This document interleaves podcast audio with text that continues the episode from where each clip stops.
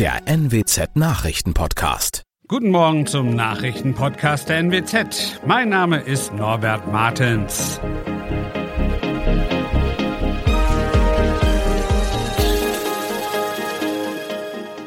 Und das sind unsere regionalen Nachrichten am Morgen.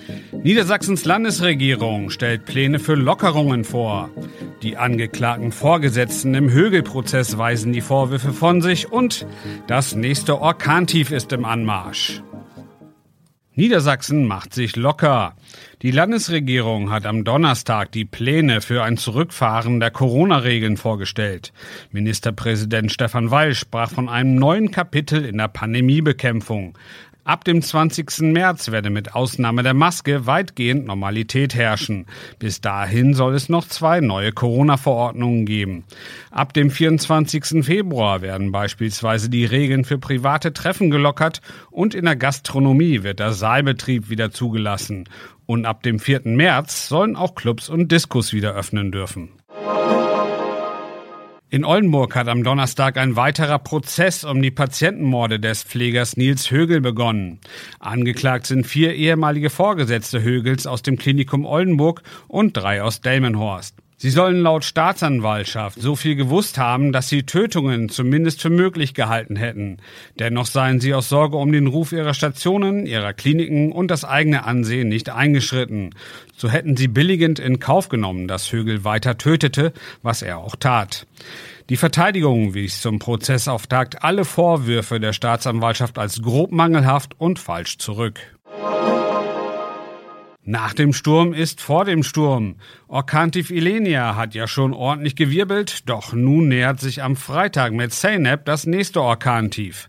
Während Ilenia am Donnerstagmittag in Richtung Baltikum und Finnland abzog, aber im Tagesverlauf weiter zu stürmischen Verhältnissen führte, geht es laut Prognosen mit Zeynep am Freitagmittag weiter. Am heftigsten wird der Sturm voraussichtlich von der ostfriesischen Küste bis zur Elbe wüten. Dort können vorübergehend extreme Orkanböen von über 140 Stundenkilometer auftreten, hieß es am Donnerstag beim Deutschen Wetterdienst. Das waren unsere Nachrichten aus der Region. Weitere aktuelle News aus dem Nordwesten finden Sie wie immer auf NWZ Online. So und Aktuelles aus Deutschland und der Welt hören Sie jetzt von unseren Kollegen aus Berlin. Vielen Dank und einen schönen guten Morgen. Ich bin Nicole Markwald und das sind heute unsere Themen aus Deutschland und der Welt. Auftakt der Münchner Sicherheitskonferenz. Bundestag will Sonderregeln für den Bezug von Kurzarbeitergeld verlängern. Und ein Sozialethiker zieht nach fast zwei Wochen Olympischen Winterspielen in Peking Bilanz. Er dürfte im Zentrum der heute beginnenden Münchner Sicherheitskonferenz stehen, der Ukraine-Konflikt. Die Lage an der ukrainisch-russischen Grenze spitzt sich offenbar zu. Russland versichert, Truppen aus der Region abzuziehen. Der Westen geht vom Gegenteil aus. US-Präsident Joe Biden befürchtet sogar einen russischen Einmarsch in die Ukraine in den nächsten Tagen. Moskau dementiert das. Bei der Sicherheitskonferenz werden hochrangige Vertreter aus Russland erstmals seit vielen Jahren nicht mit dabei sein.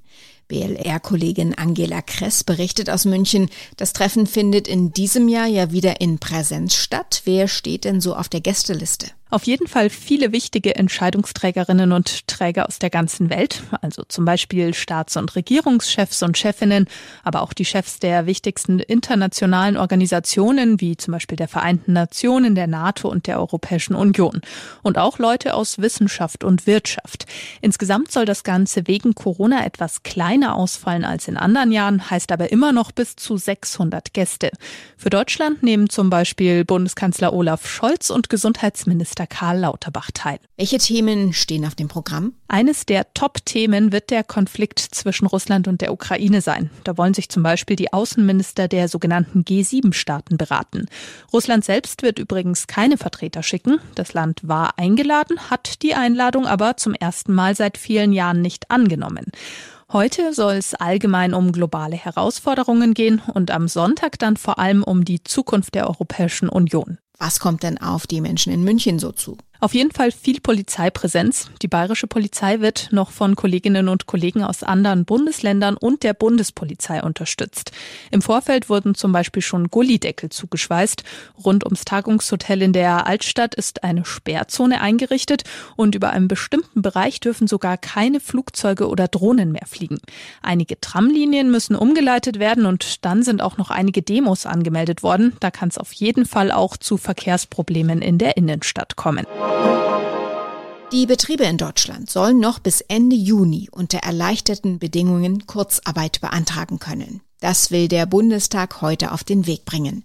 Demnach sollen die pandemiebedingten Sonderregeln für den Bezug von Kurzarbeitergeld um drei Monate bis zum 30. Juni verlängert werden.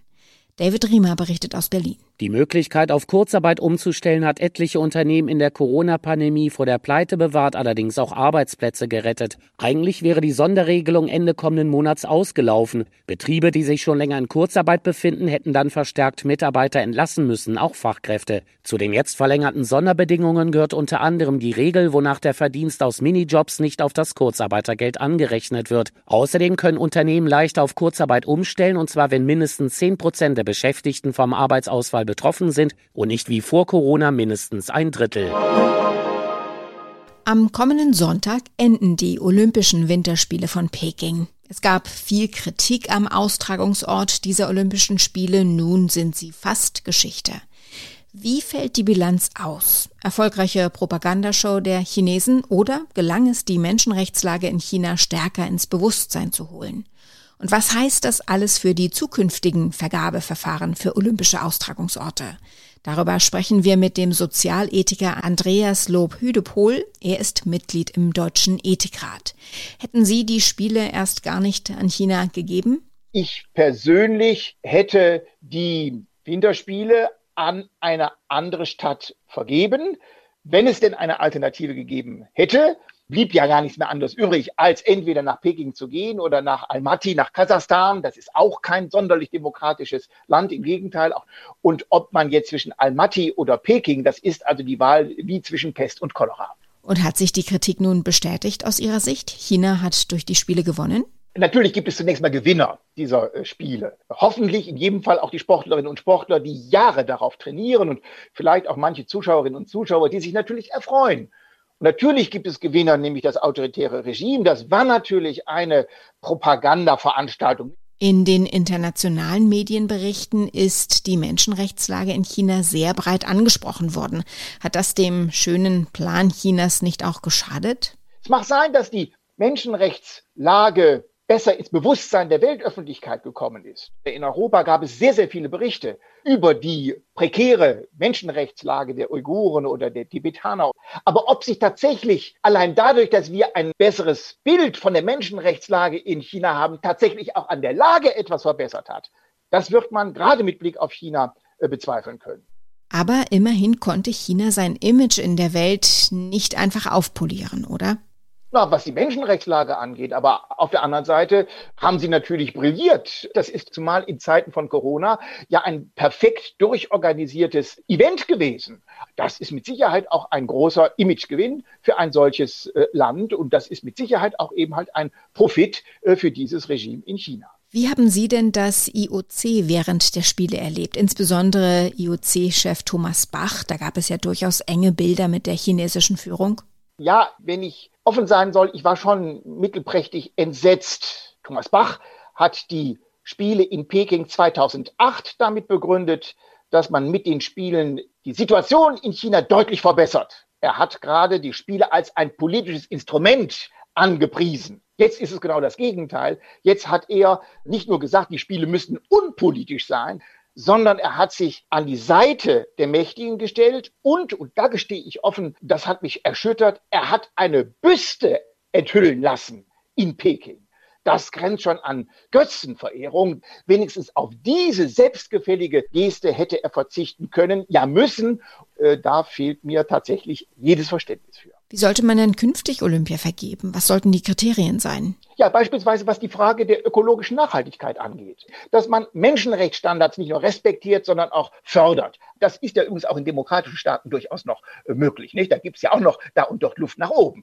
Das ist die erste. Aber auch die ökologische Nachhaltigkeit. Aber was kann das heißen bei einem so großen Event? So wenig wie möglich Eingriffe in eine Natur. Oder wenn schon Eingriffe in die Natur, dann wenigstens auch einen längerfristigen Nutzen für die lokale Bevölkerung. Nutzen vorfindlicher Infrastruktur. Denken Sie beispielsweise an eine Bewerbung wie das Ruhrgebiet hier in Deutschland. Ja, da gibt es sehr, sehr viele Sportstätten, die natürlich noch ausgebaut werden müssen, die äh, renoviert werden müssen. Aber da gibt es bereits eine Infrastruktur, die man verbessern kann, auch verbessern muss, aber die auch auf lange Sicht für die lokale Bevölkerung einen Nutzen äh, abwirft. Die nächsten Spiele finden in Paris und Italien statt, also in Demokratien ist das IOC damit raus aus der Schusslinie erstmal und das Fenster für Reformen schließt sich quasi gerade wieder?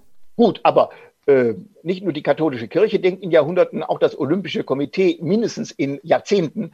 Es wird ja jetzt schon Bewerbungsverfahren ausgelost. Und insofern äh, würde ich mich jetzt nicht vertrösten lassen damit, dass es eben halt beim nächsten Mal in Paris äh, und danach eben halt in äh, Mailand Cortina d'Ampezzo äh, stattfinden wird, sondern man muss auf Zukunft äh, planen und nur langfristig wird man dann auch eine Veränderung vornehmen können. In unserem Tipp des Tages geht's heute ums Kreuz und zwar um das, das gern mal schmerzt. Aber immer schön gerade sitzen hält die Rückenschmerzen auch nicht fern. Ronny Thorau hat sich mit ein paar Irrtümern beim Thema Rückenschmerzen befasst. Aufrecht sitzen ist also nicht das Allheilmittel? Nein, denn ein Hauptproblem, das zu Rückenschmerzen führen kann, ist einfach langes Sitzen, egal ob schief oder gerade. Einseitige Belastung ist da oft das Problem. Die Lösung heißt also Abwechslung, also die Sitzposition zwischendurch ruhig mal wechseln und regelmäßig aufstehen, also sich bewegen, Pause machen, kurzen Spaziergang, wenn es nur vom Homeoffice zum Kühlschrank ist. Und wenn schon was wehtut im Rücken? Ja, wenn es im Rücken schon zieht oder unangenehm sticht, dann folgen manche dem Irrtum, oh, jetzt sollte ich meinen Rücken mal schonen. Das Gegenteil, Bewegung tut aber meist dem Rücken viel mehr gut.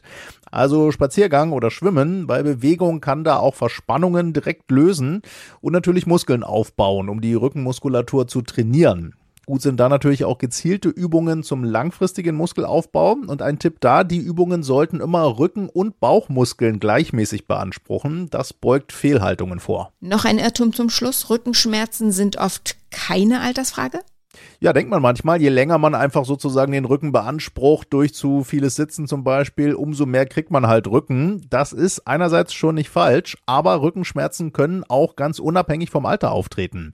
Lendenwirbel zum Beispiel blockieren bei Überbelastung, beim Fußballspielen, Golf, Tennis oder in der Schwangerschaft oder auch einfach zu schwerer körperlicher Arbeit oder auch beim zu viel Einkäufe schleppen. Also auf seinen Rücken sollte man in jedem Alter achten. Ihn kurzfristig nicht überlasten und langfristig in Bewegung halten.